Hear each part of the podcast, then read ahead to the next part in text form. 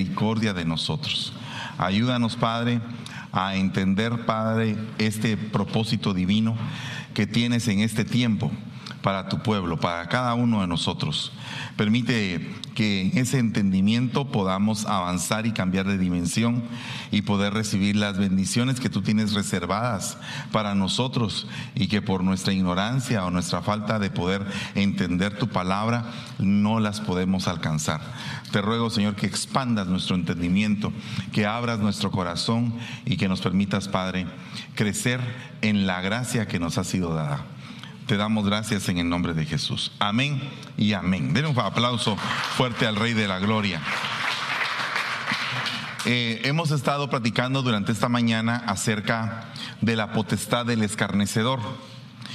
Y eh, una de las características que mencionamos precisamente es que el escarnecedor ataca a los que se sientan en su silla. O sea, hay una silla de escarnio. Y entonces esa palabra sentarse me lleva a meditar en aquellos que se sentaron con gente inadecuada y que esa gente los llevó a la destrucción.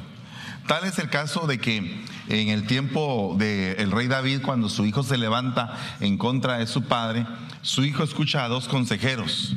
Sin embargo, el consejero llamado Agitofel lo que quería era que Absalón destruyera a su padre.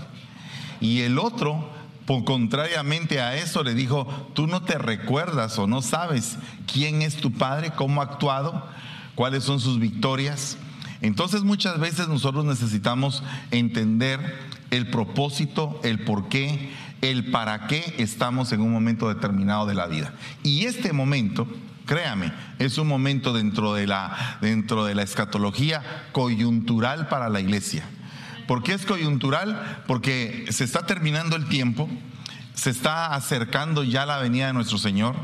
No sé si usted sabe, pero eh, si la inteligencia artificial llegara a descontrolarse, podría darse el caso de lo que dice el Apocalipsis, de que la bestia, la imagen de la bestia, va a cobrar vida.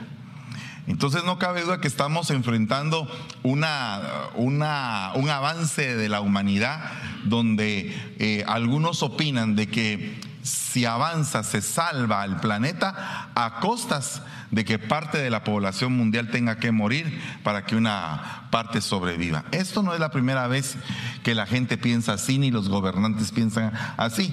Caifás profetizó y dijo, es necesario que mejor muera un hombre por toda la nación a que toda la nación perezca con él. O sea que a la gente no le va a doler que muera gente a cambio de que otros sobrevivan. Entonces, estamos viviendo en un momento coyuntural donde la iglesia tiene que unirse tenemos que unirnos, verdaderamente unirnos.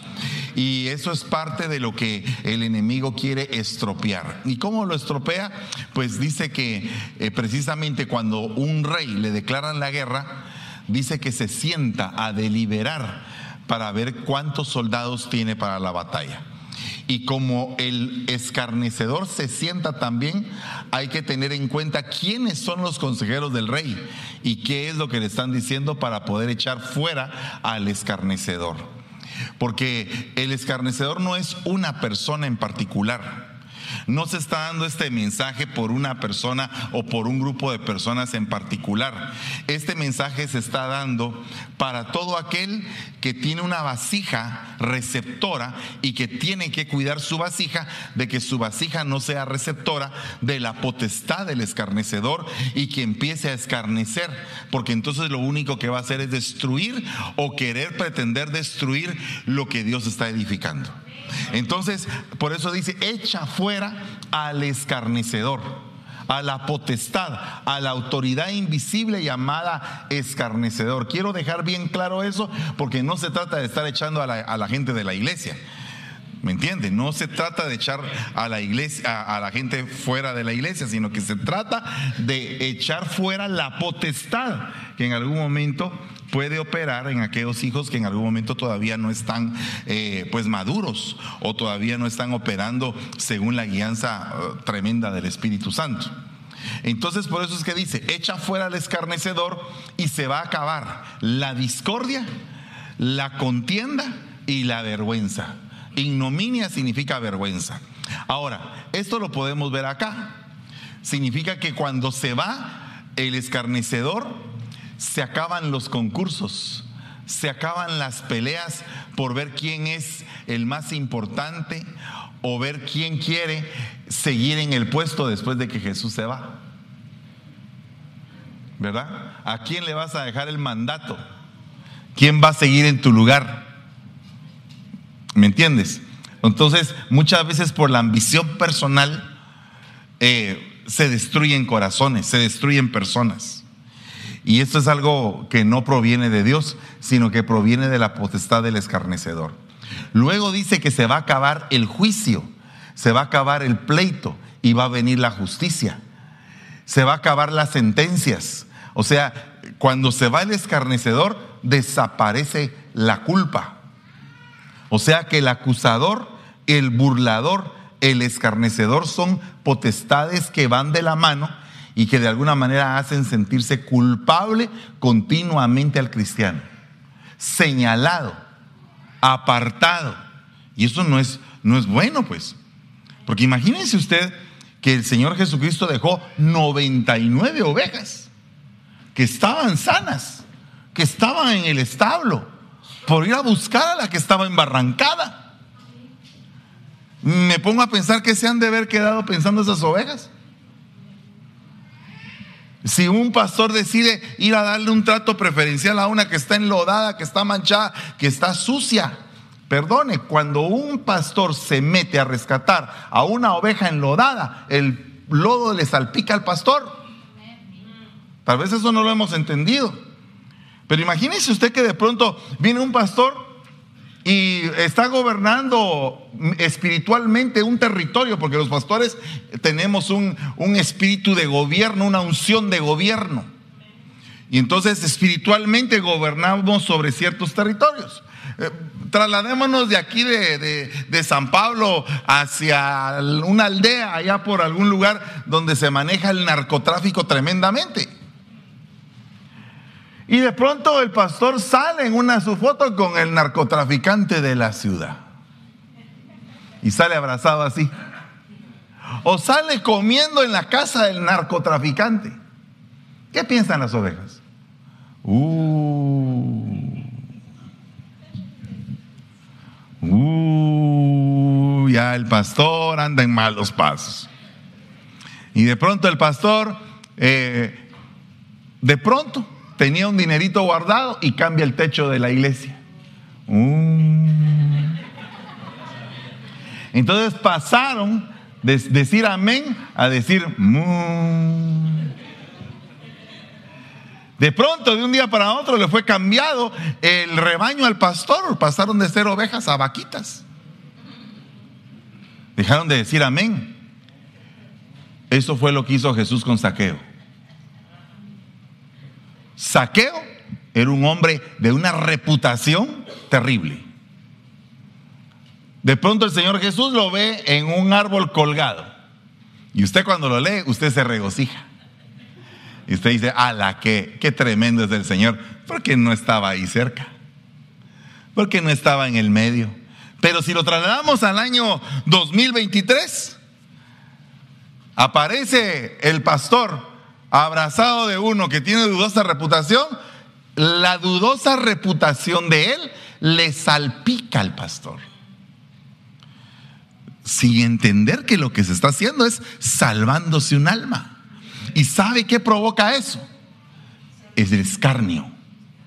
Porque entonces la gente escarnecedora empieza a alimentarse de ese morbo cuando no tienen fundamentos para juzgarlos. ¿Se da usted cuenta el problema? Y empiezan todos a pelearse. Y se empiezan a pelear porque no están entendiendo, se están dejando guiar por una potestad llamada el escarnecedor. No va a creer que me voy a tomar una foto con alguien de dudosa reputación, por si estaba pensando eso. Pero ¿y si pasara? ¿Usted seguiría en este rebaño? ¿Y qué, pasa si de pronto eh, yo voy a un X lugar de Latinoamérica y me ven ustedes en una casa de un cuate que... Ah.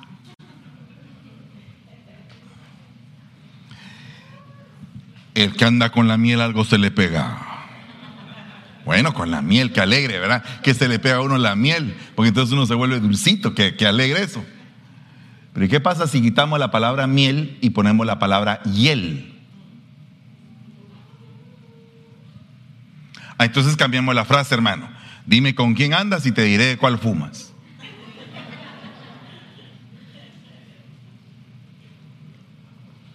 ¿Se da cuenta cómo, cómo la mente tiene que ser quebrada para poder avanzar? ¿Cómo tenemos que desaprender para poder aprender? Porque el concepto de iglesia ha sido por mucho tiempo el concepto de la iglesia de las cuatro paredes. Pero no sabemos que estamos librando una guerra para que toda la gente que está afuera de la iglesia pueda entrar aquí. Y eso es, eso es lo más delicado. Porque ¿será que los que están aquí adentro estarán preparados para poder recibir a los de afuera? Entonces dice que cuando se va el escarnecedor, se va la desgracia. Cuando se va el escarnecedor, se va la vergüenza. Cuando se va el escarnecedor, se va la deshonra. ¿Por qué? Porque el escarnecedor avergüenza, el escarnecedor deshonra, el escarnecedor hace que la gente pierda la gracia. Porque la gracia va en dos niveles. Alcanzarás gracia delante de Dios y delante de los hombres. Entonces, si tú has alcanzado gracia delante de los hombres y alguien en algún momento por sus palabras te hace que tú, en lugar de ser agraciado, te vuelvas odioso delante de los hombres, eso es escarnecedor.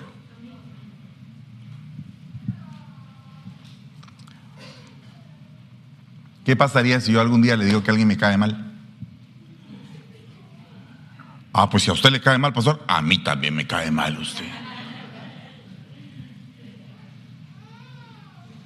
Porque mi nivel de autoridad lo puede influir a usted.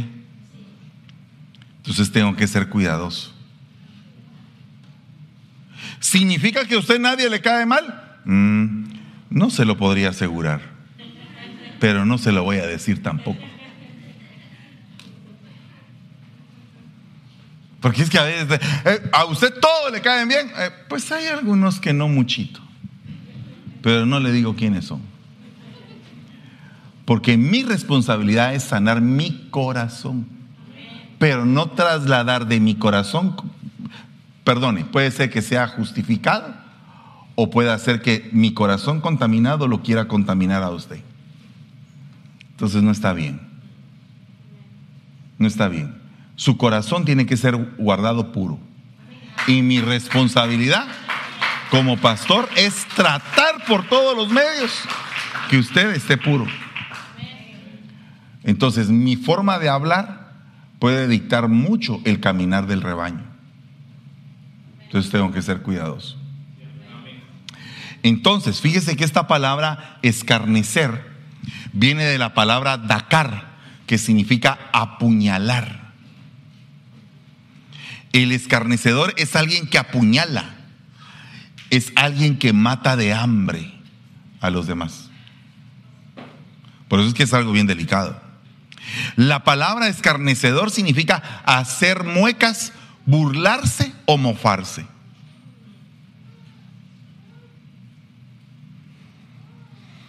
Ridiculizar o hablar sin inteligencia. Escarnecer significa mofarse. Y me pregunto, ¿qué piensa usted cuando a su hijo ha regresado de la escuela y le han practicado escarnio, le han hecho bullying. ¿Usted no se indigna? ¡Ah! No, no se asuste. Usted se está arrancando, se está abriendo, se está rasgando las vestiduras. ¡Ah! Para no ver que uno también a veces ha cometido escarnio.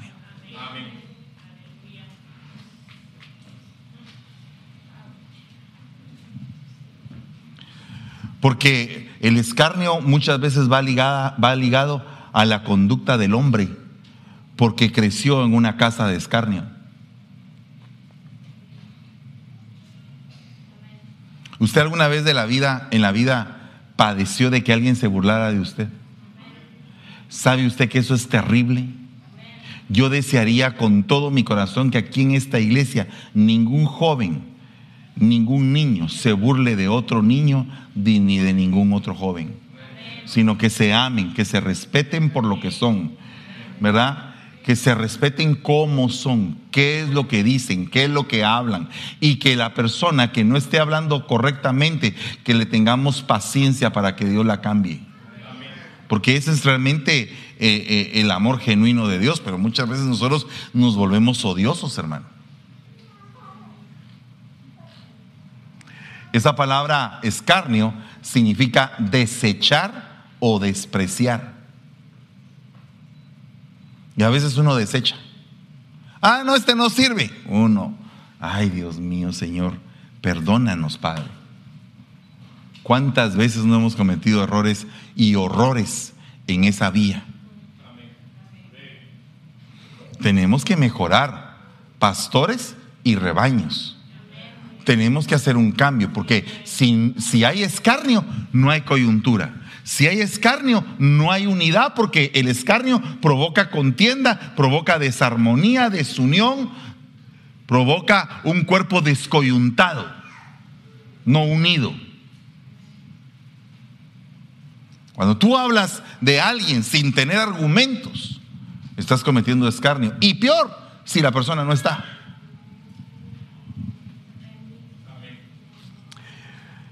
Esa palabra escarnio también significa reírse de la gente. ¿Verdad? Yo no sé si usted alguna vez se ha caído ridículamente. Y la persona que tiene usted a la par se pega la gran carcajada. Y usted con el gran dolor. Pero como hay un gran nivel de confianza, usted permite el escarnio. Pero eso es un escarnio.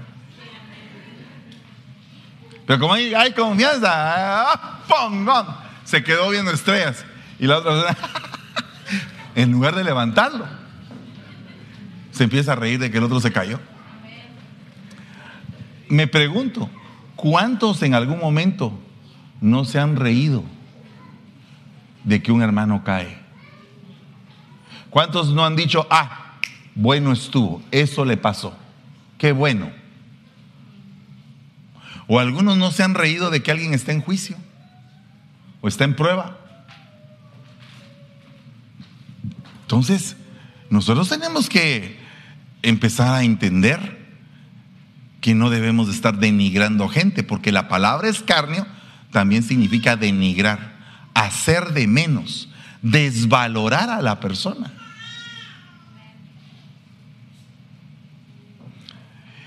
Esta palabra Dakar aparece en Zacarías 12:10. Y dice, derramaré sobre la casa de David y sobre los moradores de Jerusalén espíritu de gracia y de oración. Y mirarán a mí a quien traspasaron, a quien apuñalaron. Ahí es donde aparece la palabra Dakar. Traspasar, apuñalar. Y llorarán como se llora por un hijo unigénito, afligiéndose por él como se aflige por el primogénito. Es bien, bien complejo esto, hermano. Porque si hay alguien de quien se burlaron, se escarnecieron, es del Señor. Y nosotros debemos de considerar cuánto nivel de escarnio todavía queda entre nosotros, en nuestro corazón. No tienes tú por qué ver al hermano que escarnece, sino que tienes que verte tú. Estoy en una tarea, yo, ver cuánto nivel de escarnio tengo y ver en qué ocasiones he cometido ese pecado. Podrías tú hacer lo mismo en esta mañana y decirle, Señor, ¿me puedes permitir verme qué es lo que he estado haciendo mal? Porque eso es realmente llegar a un entendimiento. Porque imagínense la primera parte del versículo que dice que puso espíritu de gracia. ¿Qué será ese espíritu de gracia? ¿Verdad? ¿Qué será el espíritu de gracia? Fue el que alcanzó Mefiboset un día en que David se levantó preguntando a quién le voy a hacer misericordia y Mefiboset alcanzó gracia para sentarse, aún y cuando estaba impedido, en la mesa de los príncipes. Me pregunto cuántos de nosotros hemos tenido el privilegio, privilegios totalmente inmerecidos. Como que de, pronto el Señor le da a usted un super trabajo o le da un, un, un, eh, un vehículo, una casa, algo que usted sabe que por sí mismo no llega a la calificación necesaria para tener eso, pero Dios le otorgó esa bendición porque alcanzó gracia, porque fue algo inesperado, fortuito, milagroso, sorprendente, que usted, hasta Dios lo sorprendió a usted, le salió al encuentro, su vida cambió, se encontró con el Dios de los milagros, alcanzó gracia. Dios mío. No sé si, si, usted conoce a ese bendito y amado Dios. Ese es el Dios que yo conozco. Ese es el Dios que muchas veces no he llegado a la calificación y el Señor me pone donde no alcanzaba la calificación. En el momento de mi llamamiento, estaba yo en los dolores de parto de mi llamamiento, me había quedado sin trabajo. Y tengo mucho que agradecerle a una persona, a, un buen amigo. Él estaba en la universidad y me dijo, fíjate que tengo unos alumnos de posgrado y quisiera que tú les dieras unas clases. De posgrado, le dije. Sí, te voy a pagar tanto, un buen salario para la hora que yo iba a dar la clase. Solo era una hora, dos veces por semana, y me iban a dar un buen salario por esa hora. Pero lo más tremendo es que yo no tenía posgrado. Y le iba a dar clases a los de posgrado. Esto significa algo bien interesante.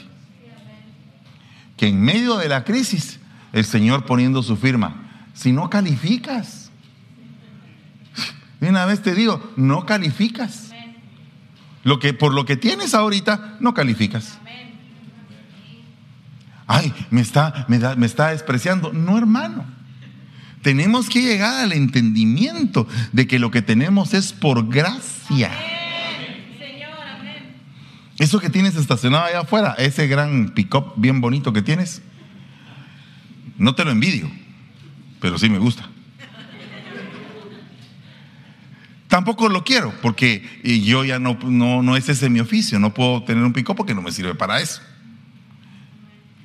Pero el punto es que ese pick-up que está allá afuera estacionado, ¿calificas tú para eso? ¿Será que en tu país, Fernando, será que en tu país tendrías la camioneta que está afuera estacionada o no la tendrías? No. Entonces la tienes aquí. Entonces no calificas. No calificas. No, no, no empieces a pensar que calificas. Mejor piensa, no califico, pero alcancé gracia. No califico, pero tengo bendición.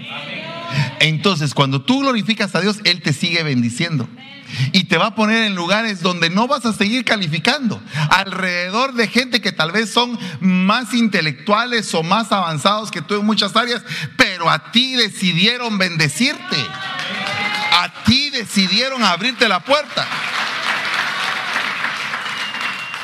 Ese es el Dios que hace los milagros y cuando se mete el escarnecedor arruina el espíritu de gracia.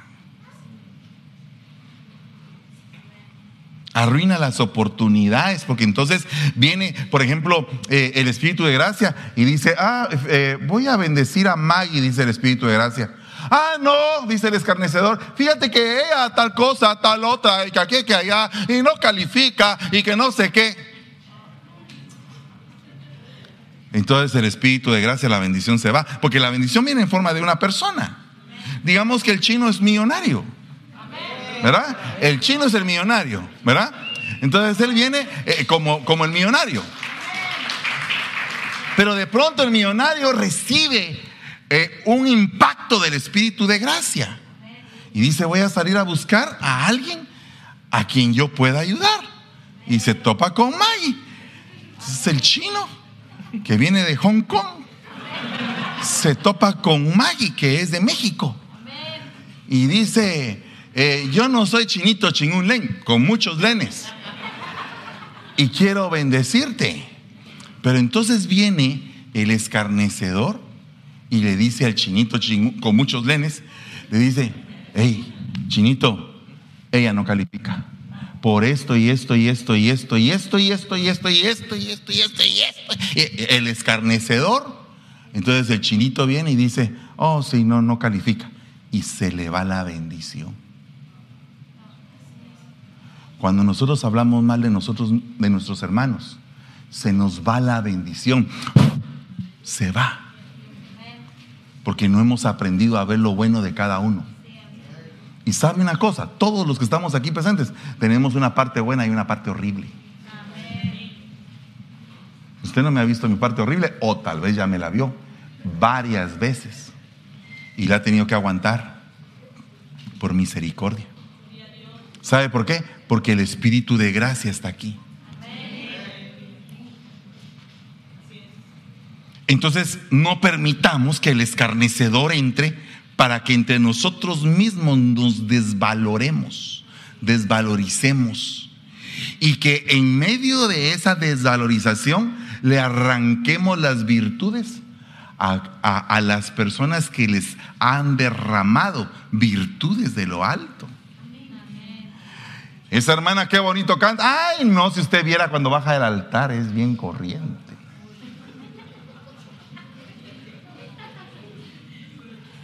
Ese hermano, viera cómo, cómo Dios lo ha bendecido. Ay, sí, pero viera que es bien codintio, caño Codo, no da nada. Ay, viera que ese hermano, cómo es de cumplido, pero bien rascado, usted.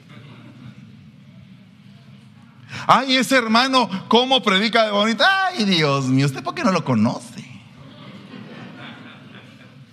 Y entonces la potestad del escarnecedor va mermando virtudes.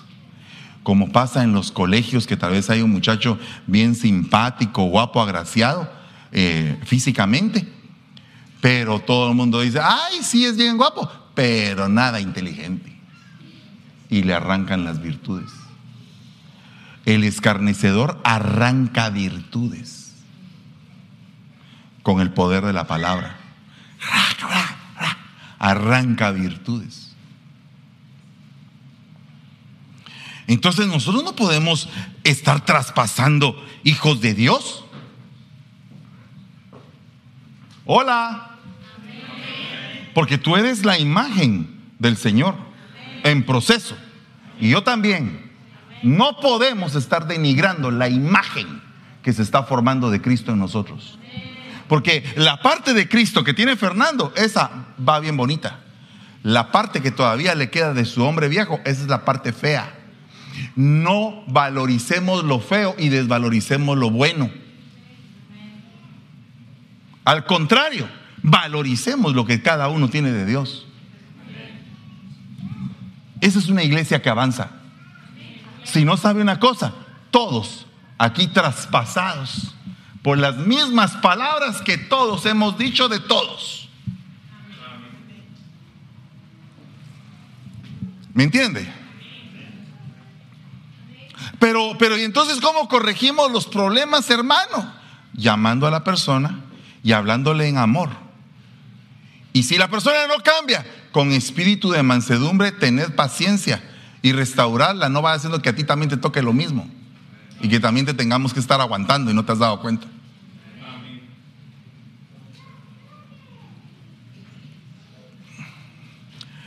Esos sus amenes están como que así muy sombríos, ¿va? Así como que, amén. Ahí es. ¿Verdad? Tremendo, ¿no?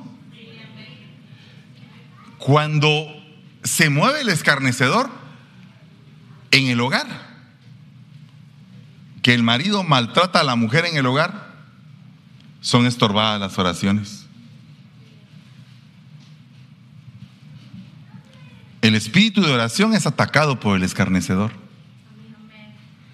Porque sabe que lo que empieza, eh, que hace el escarnecedor, va a traer a un su cuate que se llama el acusador. Entonces, ¿de qué te sirve estar hora que te ora, que te ora, si cómo hablas de la gente?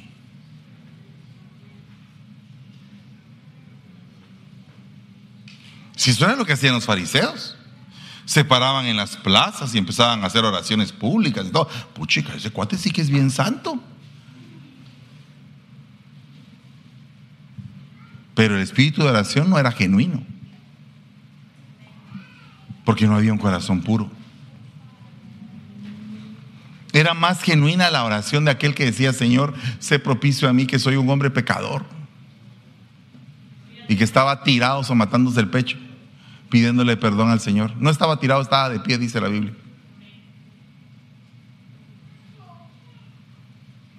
Entonces yo creo que tiene que venir un arrepentimiento de todos nosotros. ¿Sabe una cosa? Tenemos que poner nuestras barbas en remojo. Y los que no tienen barba, imagínensela.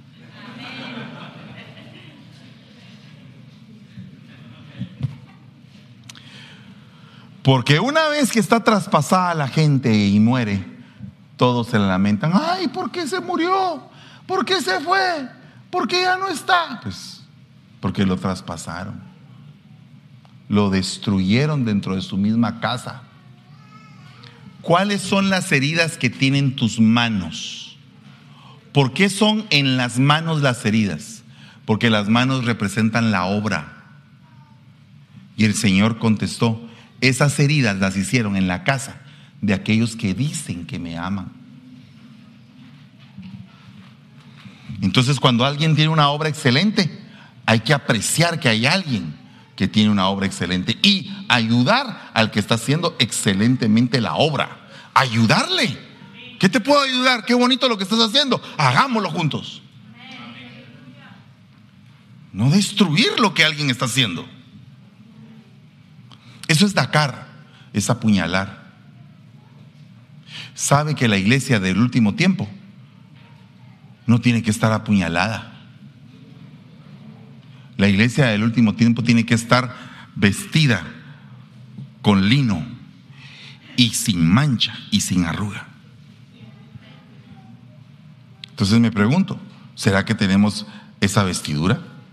¿O será que nuestras vestiduras están salpicadas de escarnio?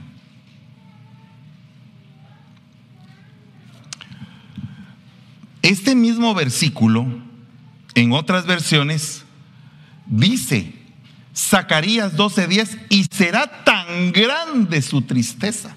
O sea que cuando hay escarnio, el rebaño se pone triste. Y hay un momento en que el escarnio trae tristeza. Todos decaídos, porque más de alguien los insultó.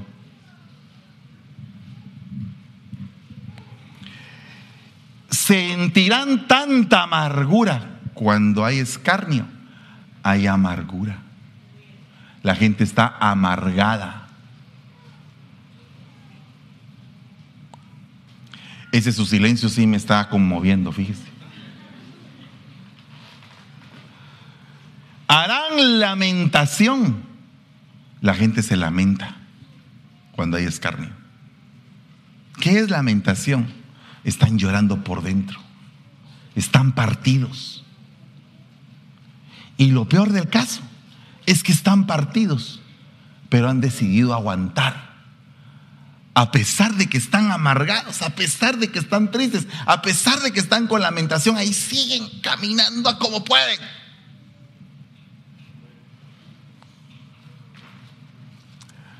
Y se afligirán, porque cuando hay escarnio, empieza a haber aflicción. ¿Y sabe por qué hay aflicción? Porque se empiezan a sentir culpables. Cuando el Señor dijo, consumado es, y empezó a haber ese terremoto, el centurión, que fue el primero que dijo, en verdad este era un hombre justo. Pero ya, ya lo habían traspasado.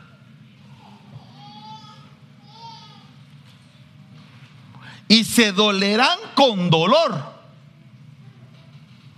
O sea que cuando hay escarnio, hay dolor interno. Y entonces proliferan las enfermedades del alma.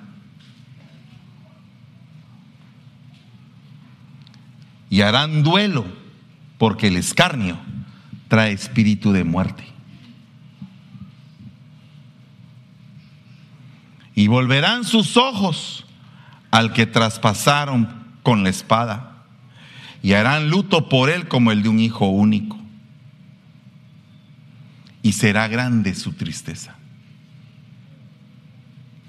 Entonces, en una iglesia se tiene que echar fuera a la potestad del escarnecedor.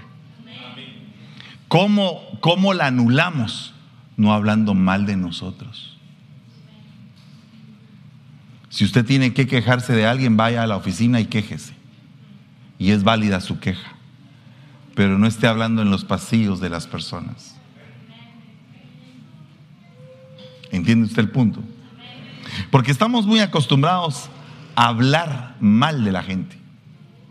Y por eso es que la Biblia dice, el que corrige al escarnecedor, y esta palabra escarnecedor es la otra palabra que se dice lutz. El que corrige al escarnecedor atrae sobre sí deshonra. O sea que si te topas con un escarnecedor y lo corriges, vas a salir deshonrado, te va a escupir, va a hablar mal de ti, se va a aumentar más que la gente habla de ti cuando tú corriges a un escarnecedor. Y el que reprende al impío recibe insultos. Entonces nosotros tenemos que empezar a, pensar bien cómo debe de ser nuestro caminar en el último tiempo. Porque, eh, hermano, no podemos estar hablando ilusiones de que nos vamos, nos vamos, nos vamos bien fregados. No, no, no. Mejor, mejor decir, nos vamos porque nos hemos preparado como la reina Esther para entrar en las cámaras secretas del rey.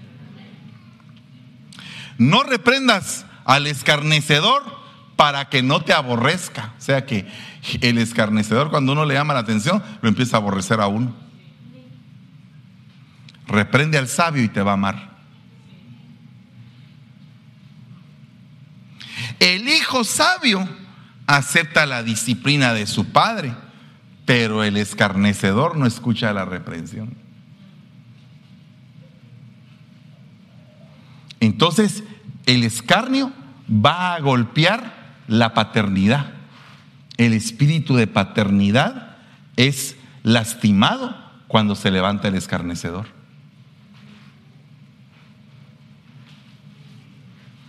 Mire, hermano, si usted estaba pensando el día de hoy que le iba a decir, usted va a ser millonario, ese es otro predicador.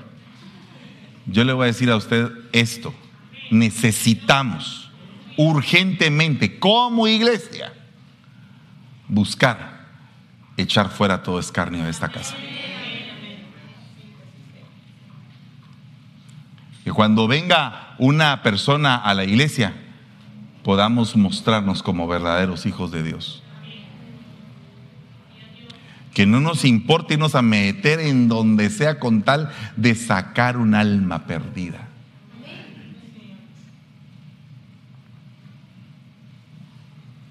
Dice acá, el escarnecedor busca sabiduría y no la haya. O sea, se le cierra al escarnecedor las fuentes de la sabiduría. Por eso es que si estamos hablando continuamente de la gente, tu nivel de rema va a empezar a bajar, a bajar, a bajar, hasta que sientas que no tienes nada, que ya el Señor no te habla, o que cómo cuesta que te hable. Porque no hay rema. Pero para el hombre entendido el conocimiento es fácil. Entonces, esta tarde dice, ya voy aterrizando. Ay, bendito sea Dios, hermano. El escarnecedor no ama al que lo reprende. ¿Es necesario reprender? Sí. ¿Es necesario corregir? También. El mundo le ha vendido a usted una idea. Si usted fuma y está todo hecho una calavera, no le diga a su hijo que no fume. Usted tiene que dar el ejemplo primero. Pero fíjese que a veces con los malos ejemplos aprendemos más. Pero la determinación no está en el que da el mal ejemplo. La determinación está en el que ve el mal ejemplo y decide no copiarlo. O sea, hijo, no fumes, por favor.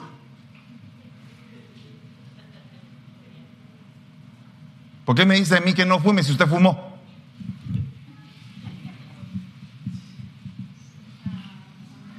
¿Sabe usted que un día mi papá me dijo eso?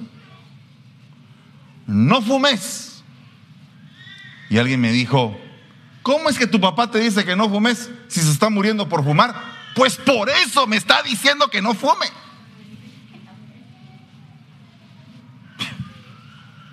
¿O no? Si, si, yo vi a mi papá morado, asfixiándose, en estado de coma, con un pulmón artificial que ya el pulmón no daba, y él me estaba diciendo, no fumes, ah, usted no tiene derecho, porque mire, usted se está muriendo por fumar. Dios mío.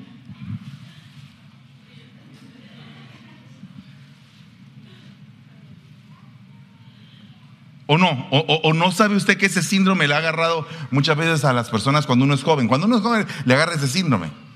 Eh, ¿Por qué me estás diciendo si tú también haces lo mismo? Cállate, patojo.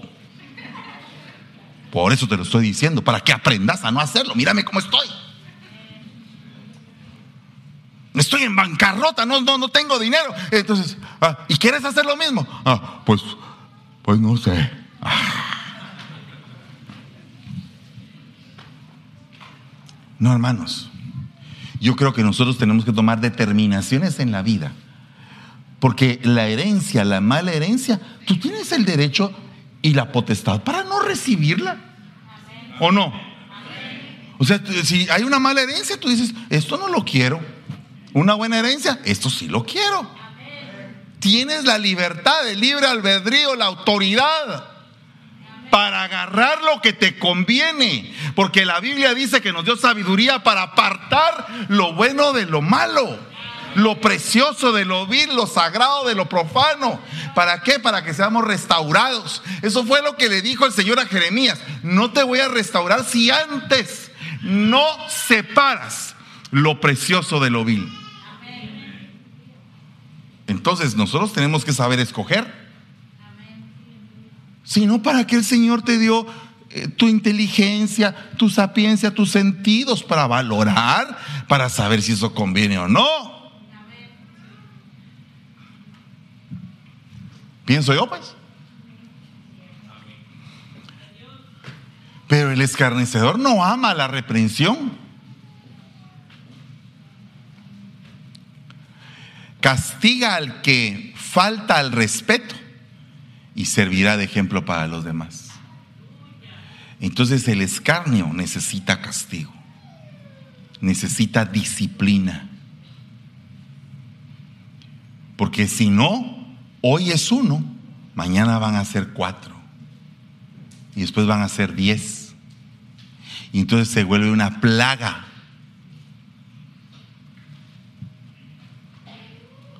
O sea, tenemos que respetar y también darnos a respetar.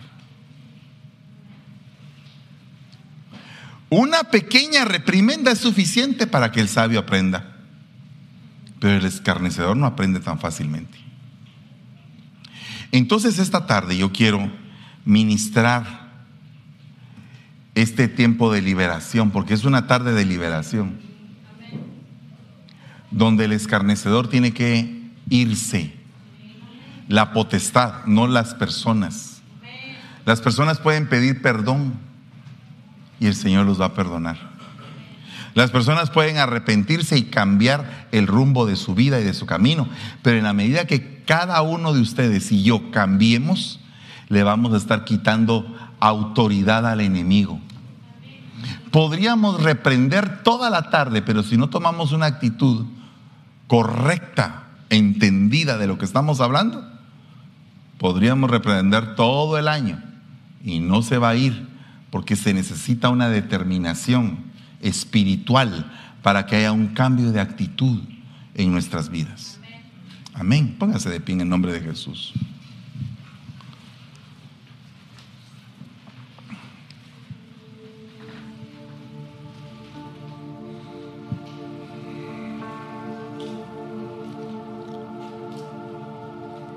Alabado sea Dios.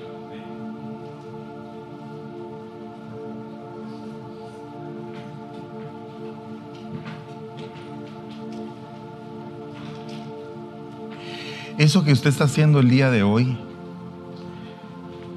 es algo precioso porque está decidiendo hacer un cambio de rumbo. Va a costar, no va a ser fácil. Pero el Señor va a impartir de su fortaleza para que se logre el cambio en cada uno de nosotros. Ese es, el, por qué venimos a este lugar, es para recibir fortaleza para cambiar, para no permanecer igual y para que las cosas vayan mejorando en nuestro sistema de vida. Ponernos a prueba esta misma semana puede ser parte de lo que Dios quiere entonces pidámosle al Señor que cuando venga la prueba no seamos hallados faltos, sino que esta palabra realmente nos haya nutrido, nos haya llenado y que en el momento de la crisis podamos nosotros tomar una actitud santa, no una actitud carnal, que muchas veces se toman las actitudes carnales que no sirven para nada. Alabado sea Dios. Padre, esta tarde venimos entregando nuestro corazón delante de ti para suplicarte que no permitas que nuestro corazón sea vasija de la potestad del escarnecedor. Que nuestra boca no habite el escarnio, que en nuestros pensamientos, opiniones o valorizaciones no habite el poder del escarnecedor. Echamos fuera de esta iglesia toda potestad de escarnio. Echamos fuera de esta iglesia toda potestad de escarnecedor. Que quede debilitada totalmente la potestad del escarnecedor. Y salga de este recinto. Que salga de nuestros corazones. Que se desprenda de nuestras mentes. Que se desarraigue de nuestro hablar y que seamos edificadores, constructores por medio de la palabra, edificadores santos por medio de la palabra. Que nuestro caminar refleje el cambio que tú vas a hacer en, nuestros corazones el día de hoy. Te pedimos perdón por cualquier escarnio que hayamos cometido, aun y cuando sea lo más pequeño, lo más insignificante que se haya cruzado en nuestra mente o haya pasado por nuestro corazón o haya sido hablado. Señor, lo desprendemos de nosotros. No nos pertenece en el nombre de Jesús. Declaramos bendición y declaramos un tiempo de victoria en medio de la batalla nos declaramos más que vencedores en el nombre de Jesús. Bendecimos a cada uno por nombre y los enviamos de vuelta con fortaleza en sus mentes y en sus corazones, en sus espíritus, en el alma, en el nombre de Jesús. Gracias te damos y te bendecimos, Señor. Amén. Y amén. Denle un fuerte aplauso al Rey de la Gloria.